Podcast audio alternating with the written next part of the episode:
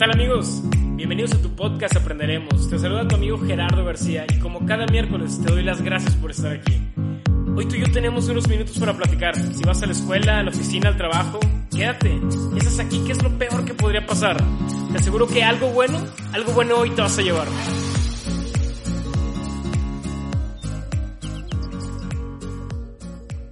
Tal amigos? Bienvenidos a un episodio más de Aprenderemos. Gracias por estar aquí, gracias por tomarte unos minutos de, de, platicar, de escucharnos. Y bueno, hoy ya miércoles 26 de agosto, que este año de verdad que ni siquiera lo he sentido. Me acuerdo que en marzo me mandaron a la casa a trabajar y de pronto ya es agosto. Se ha pasado muy, muy rápido. Espero que hayas hecho algo con tu tiempo, lo que tú quieras hacer, si es descansar, si es trabajar, si es hacer algún nuevo proyecto yo creo que todo se vale. Sobre todo la gente que piensa que descansar no se vale. Yo creo que no. Yo creo que sí es válido. Hay gente que lleva una rutina muy, muy pesada de días donde, bueno, al menos, por ejemplo, yo lo veo en, mi casa, en mi familia. Mi papá, pues desde las cinco y media de la mañana hasta las 8 de la noche llega a la casa prácticamente. Entonces, yo creo que descansar no tiene ningún problema siempre y cuando no caigamos en esa zona de confort. Bien, el episodio de hoy Espero de todo corazón que no sea tan largo como el episodio pasado y te pido una disculpa si te robé 50 minutos de tu día. Espero hayan sido de provecho, espero te haya gustado y espero que el día de hoy sea un poquito diferente. Hoy me gustaría, no sé qué palabra utilizar, no quisiera utilizar glorificar o enaltecer porque no creo que sea la palabra correcta. Quizá felicitar o decirle que, que muchas gracias por lo que hacen y a decirles que le siguen echando ganas a todas las personas que están tomando sus clases en línea, que llevan cursos, que dan las clases, especialmente a los maestros que no estaban acostumbrados a tanto uso de tecnología para impartirlas. He visto casos en Internet, en Facebook sobre todo, y probablemente te topaste con esta imagen de las dos realidades que vive México. Es un hecho, eso, eso es cierto. Hay gente que se está quejando porque las clases son en línea y a veces no volteamos tantito a ver cómo sufre o cómo está batallando la gente que realmente no tiene dónde ver sus clases, donde algunas personas las están, las están viendo en la televisión. ¿Te imaginas lo pesado que es? ¿Te imaginas que nos hubiera tocado si es que tú ya acabaste todos tus niveles educativos?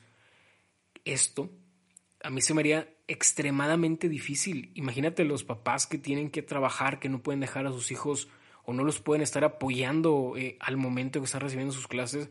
Esto totalmente amplifica la responsabilidad de, de los papás en este caso y también de nosotros, de las personas que si tú estás tomando clases en línea, yo creo que lo mínimo que puedes hacer es dedicarle el tiempo que se merece, sobre todo porque, como te dije ahorita, hay profesores que sí están viendo bien difícil esta situación de cómo interactuar. A mí me ha tocado, yo actualmente estoy llevando un curso en línea que dura como dos horas diarias y si está pesado, no me imagino cómo sería tener tantas clases durante la semana y también me ha tocado estar del otro lado, del lado de las personas que dan un curso y entiendo lo difícil que es. Yo no me imagino y lo veo en mi casa, por ejemplo, con mi hermana y con mi mamá. Mi mamá da clases eh, a niños de preescolar, mi hermana entre primaria y secundaria y qué difícil, qué difícil es de verdad que te pongan atención, que no apaguen sus micrófonos, que no sigan las indicaciones. Al final son niños, ¿qué tanto les puedes pedir en un proceso que están aprendiendo, por así decirlo, a utilizar esto al mismo tiempo que mucha gente lo está haciendo? Entonces se vuelve muy complicado y no me queda más que felicitarlos y que le echen muchas ganas. Espero que la gente que pueda escuchar esto ponga tantito de su comprensión para ayudar sobre todo a la gente que ya rebasa una edad donde las tecnologías no son tan habituales como, como lo es con nosotros. Y nada más. El episodio de hoy, pues bueno, como sabes, este podcast se llama Aprenderemos porque tiene la intención y va dirigido a personas que les gustaría escuchar un mensaje de algo que les pueda servir en su día. No siempre se va a poder, no siempre tengo las mejores palabras, no siempre tengo los mejores consejos, pero intento buscarlo cuando no lo tengo. Yo creo que el día de hoy va a ser uno de esos días que quiero contarte una historia que te puede servir muchísimo y cuando a mí me la contaron, yo creo que cada vez que podía aplicarla la quería decir. Hace, ¿qué sería? Hace algunos meses, un poquito más posiblemente, Eh, recibo una oferta. Yo estaba trabajando, pues, trabajaba en una empresa que me gustaba mucho, que tenía muy buen ambiente, que la gente me apoyó bastante y de ahí conseguí buenos amigos y grandes personas que al día de hoy puedo decirles que me sigo apoyando en ellos y seguimos teniendo comunicación.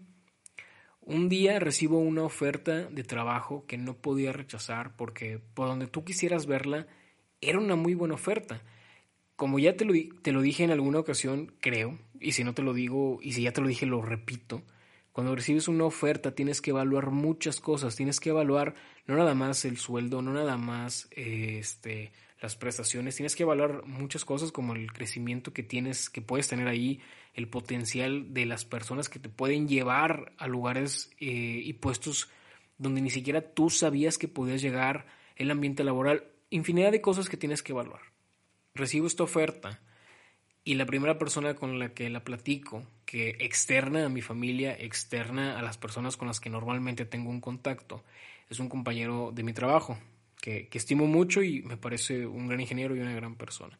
Le comento porque él, al ser más grande que yo, sé que puede tener un consejo más práctico, un consejo más mm, analizado que lo que lo pudiera tener yo. Le platico todo, le cuento. Obviamente la primera impresión que yo esperé recibir era que él me dijera que no. Que no porque yo tenía poco tiempo en la empresa, porque por muchas cosas. Y no, y fue totalmente lo contrario. Yo creo que si se lo hubiera contado a algunas otras personas, me hubieran dicho que no, que me esperara, que no era tiempo, que no era el momento todavía, que podía seguir creciendo. Pero esta persona me motiva a tomar esa decisión. Y cuando le platico e incluso analizamos la oferta porque pues era alguien con quien yo quería compartirla. Me dice, es que lo que tienes que hacer es decidir sí o no. O sea, nadie más lo va a decidir por ti. Y me cuenta una Mm, es que si es una historia real, no, no puedo afirmarla, pero sí tengo los fundamentos para contarla y la voy a contar. Me dice, es como los barcos de Cortés. Yo le dije, jamás he escuchado esa analogía o esa historia, porque en su momento yo no sabía si era real o si era algo ficticio. Y me empieza a contar que cuando Cortés llega a, pues, a territorio mexicano, creo que primeramente llegó a Cozumel, ahorita vamos a analizar un poquito esa historia, eh, exploró parte de la isla, su intención jamás fue, bueno, no sé si jamás, pero no era explorar tal cual. Y cuando empieza a escuchar que la gente ya se quiere regresar o que ya es tiempo de regresarse, pide que hundan los barcos. Hay otros que dicen que los quemen. La historia es la misma, nos lleva a la misma conclusión. Cortés al estar aquí ya no quería tener opciones de regreso, ya quería quedarse. Y ahí te va cuál es la historia de Cortés. Hernán Cortés, que sin duda creo que lo has escuchado o que conoces un poco de la historia de él, es, un, es una persona, es un personaje de nacionalidad española que es, algunos historiadores dicen que es el segundo español más importante después de Cristóbal Colón. De los viajes que tuvo, pues toda esa travesía que fue por Haití, por Cuba, fue de 1519 a 1521, un poco antes, perdón, esos años fue los que estuvo pues prácticamente en México que fue quien conquistó el imperio azteca en nombre del rey Carlos I, que era el rey de España en ese momento. Llega Cortés, una persona preparada porque se dedicó a estudiar leyes desde los 14 a los 18 años. Creo que en ese entonces no es tal cual educación como la conocemos. Llega con 11 barcos, con 600 hombres, para derrotar de alguna manera al imperio del, del emperador Moctezuma en el año de 1521. Para esto, claro que se había preparado durante un tiempo, desde 1500 11, si no me equivoco, no, mentira, desde 1498, que fue cuando llegó a Haití, donde conoció a, la mujer con la que estuvo, después viajó a Cuba, después todo ese lapso de 1511 a 1519, antes de su llegada a México, pues tuvo varias expediciones y no nada más fue él, o sea, creo que fue hasta la tercera donde él decide ir ya con su gente. Y es que su llegada tampoco fue una sorpresa para la gente que ya vivía en México, bueno, en Mesoamérica. ¿Qué es lo que rescato de esto? Cortés no iba, no llegó con la intención de explorar y parte de su ideología es no sé a dónde voy, que esto es algo que quiero hablar en este, en este episodio, no sé a dónde voy, pero me quiero quedar ahí. Y si llego, voy a buscar la manera, la forma para hacer las cosas. La idea que él tenía, que su idea era colonizar. Llevaba todo desde un principio y eso es una parte bien importante de la historia Llevaba animales, cerdos, caballos, gallinas, eh, llevaba semillas y se embarcó para colonizarlo.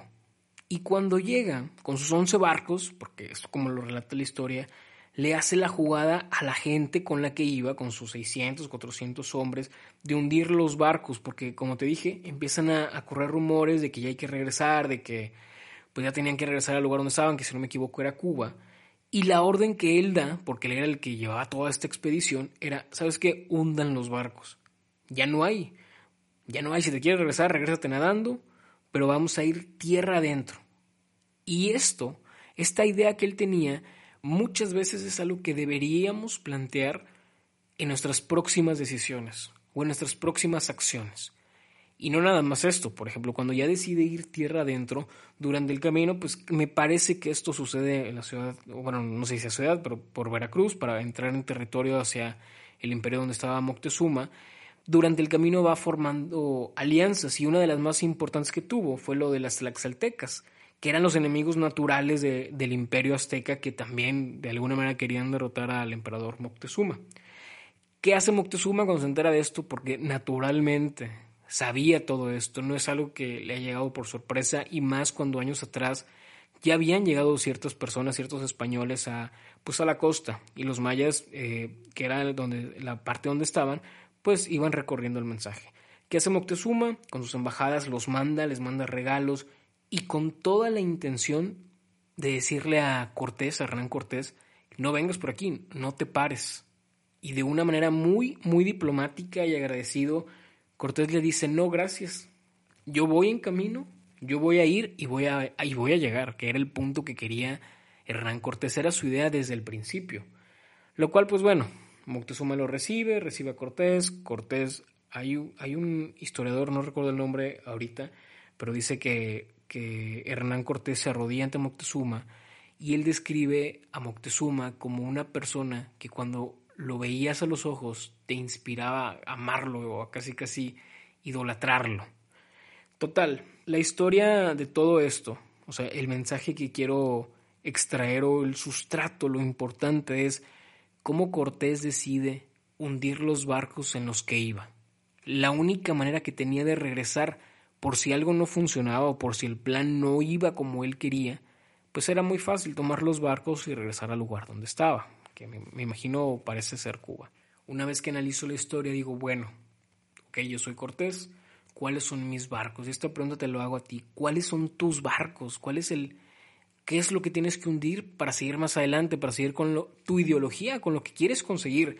Y no nada más eso, es también quién te acompaña, o sea, me imagino que mucha gente dijo, no, o sea, me quedo aquí, armo mi barco y me regreso como yo pueda, no quiero continuar contigo. Así va a pasar muchas veces, hay gente que no apoya a veces los ideales que tenemos, que también hay que ser conscientes y, ojo aquí, y me voy a robar la frase de la, acabo de ver la película esta semana de The Truman Show, donde al final le dice, es que siempre aceptamos la realidad del mundo que nos presentan y muchas veces, y me incluyo, a veces nos presentan un mundo que está bien difícil, que no se puede, que poca gente puede sobresalir. Y, y sí, totalmente. Y te puedes dar cuenta, por ejemplo, la gente que quiere ser futbolista, cuánta gente no lo intenta, cuánta gente no puede porque no tiene quizá las habilidades, porque no le dedica el suficiente tiempo.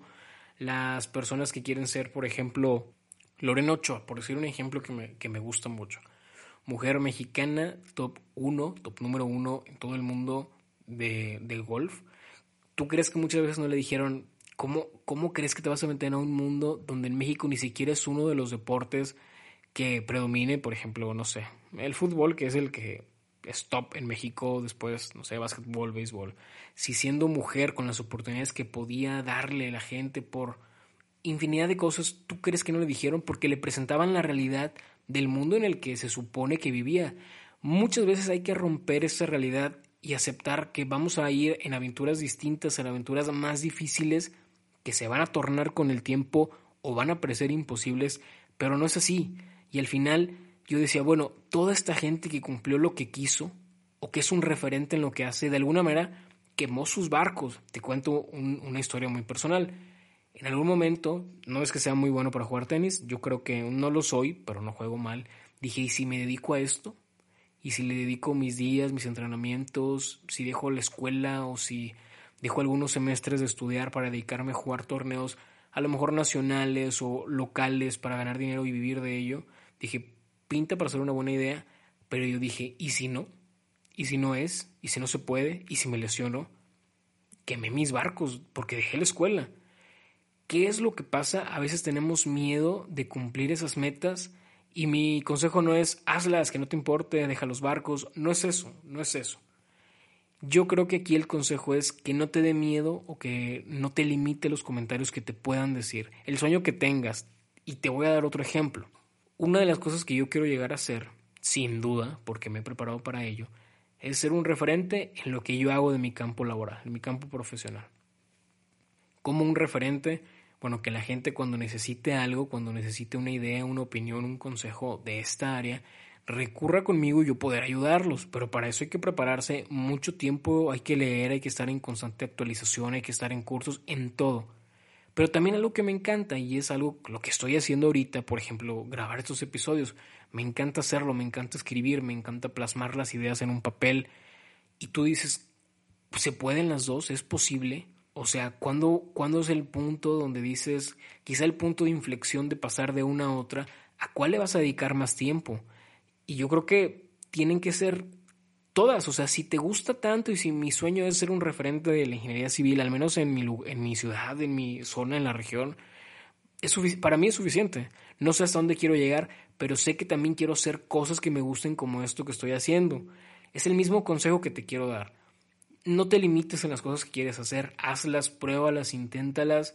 Si no funciona, bueno, este, siempre, siempre siempre hay una manera de regresar y esta historia me lo deja bien claro. Parecen imposibles a veces, pero por ejemplo, ¿qué pasó con la gente que se quiso regresar, que no quiso acompañar a Cortés? Se quedó ahí, construyó su barco, a lo mejor le tomó más tiempo, pero después zarpó y llegó a la zona donde estaba. Lo mismo te puede pasar, a lo mejor si dejas la escuela, no estoy diciendo que la dejes, no, o sea, es el ejemplo que se me ocurre ahorita. ¿Qué es lo peor que puede pasar? ¿ok? Que te atrases a lo mejor un semestre porque no pudiste lograr eso que querías, porque a lo mejor no te gustó y dijiste, ¿sabes qué? Me regreso. Ok, un semestre perdido no es nada. De verdad que no es nada y más para estos tiempos donde a veces juzgamos de más a la gente que, que se atrasa o a la gente incluso que se adelanta. El tiempo, yo creo que no me voy a cansar de repetirlo, es distinto para todos. Cada quien tiene sus tiempos. Te lo dije, creo que en el podcast eh, pasado o antepasado, hay gente que a sus 23 años ya tiene su negocio, hay gente que a los 23 ni siquiera no ha salido de la escuela y está bien, no pasa nada. Tómate los tiempos que necesiten. Esta historia de Cortés, a lo que quiero llegar, es que se relaciona mucho con lo que estamos viviendo actualmente. Cada una de las situaciones que se te presentan en la vida, puedes recordar esta historia, puedes decir, bueno, tengo con qué regresar por si no logro ese objetivo o no lo tengo. Si no lo tienes, ok, puede ser que decidas, mejor me espero, me espero a tenerlo. Pero también puedes tomar la decisión, pues no pasa nada. A veces, ¿qué es lo peor que puedes perder en cualquier tipo de proyecto?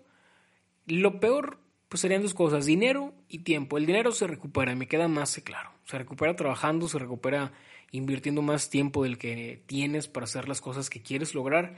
El tiempo no, pero a veces el tiempo, y no a veces, discúlpame, el tiempo siempre se vuelve una experiencia favorable por si no lograste aquello que querías. Entonces, a esto quiero llegar. Recuerda esta historia cada vez que necesites tomar una decisión y recuerdes quiénes son tus barcos, quién es la gente que está ahí para apoyarte. Pregúntatelo, hazte esta pequeña introspección hacia ti de decir, ¿puedo? ¿Se puede? ¿Tengo que quemar los barcos? ¿Tengo que hundirlos? ¿Puedo llegar? Y siempre, y esto sí es un consejo, plantea cómo tienes que llegar. La semana pasada hablé de las 3D, que es el deseo, la determinación y la disciplina. Esto es invariable para cualquier mm, objetivo que tengas en mente. Y, y la frase le puse éxito porque así, así, eso es como yo imagino la frase. Sin embargo, el éxito, pues tú sabes que es relativo, no es lo mismo para ti, no es lo mismo para mí. Quizá para el éxito para mí sea que en cinco años pueda tener una familia, darles estudios y que crezcan y vayan a la universidad a lo mejor para el éxito para ti va a ser tener una casa de tres, cuatro pisos, tener todos los carros que quieras. No juzgues el éxito de los demás, porque para cada uno es completamente diferente. Y bueno, es todo lo que hoy te quiero decir.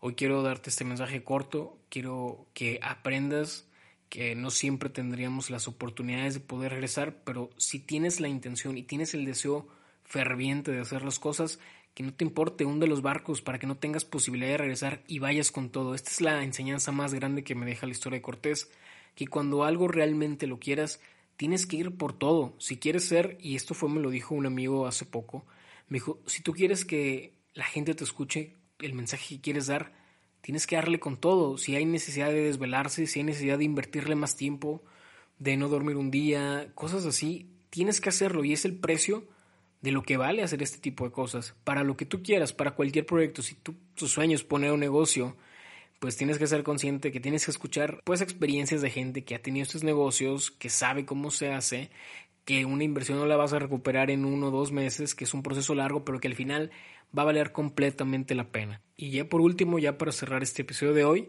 quiero despedirme con una frase que es de las que más me gusta, que la escuché hace años y que el día de hoy la sigo aplicando cada vez que necesito emprender algo, un proyecto distinto, un nuevo trabajo, un reto diferente. Y es una frase de Henry Ford que dice, si crees que puedes, tienes razón. Si crees que no puedes, también la tienes. ¿Qué quiere decir esta frase? Que está casi, casi en ti hacer que las cosas sucedan. Y dije casi porque hay muchas cosas que tenemos que tomar en cuenta, que no todo el mundo es color de rosa, y que hay cosas que no dependen de nosotros, pero sí hay cosas y haz todo lo que dependa de ti y sobre todo cree en ti para lograr esos proyectos que tienes. Amigos, pues hoy ya se acaba el episodio, me gustó mucho platicar contigo, espero tengas una excelente semana, si puedes suscríbete al canal, compártelo si te gustó, te agradecería bastante y pues es todo, cuídate mucho, estamos viviendo tiempos difíciles, haz lo que tengas que hacer, si estás tomando clases o si la estás dando, te deseo lo mejor, échale muchas ganas, te mando un fuerte abrazo y adiós.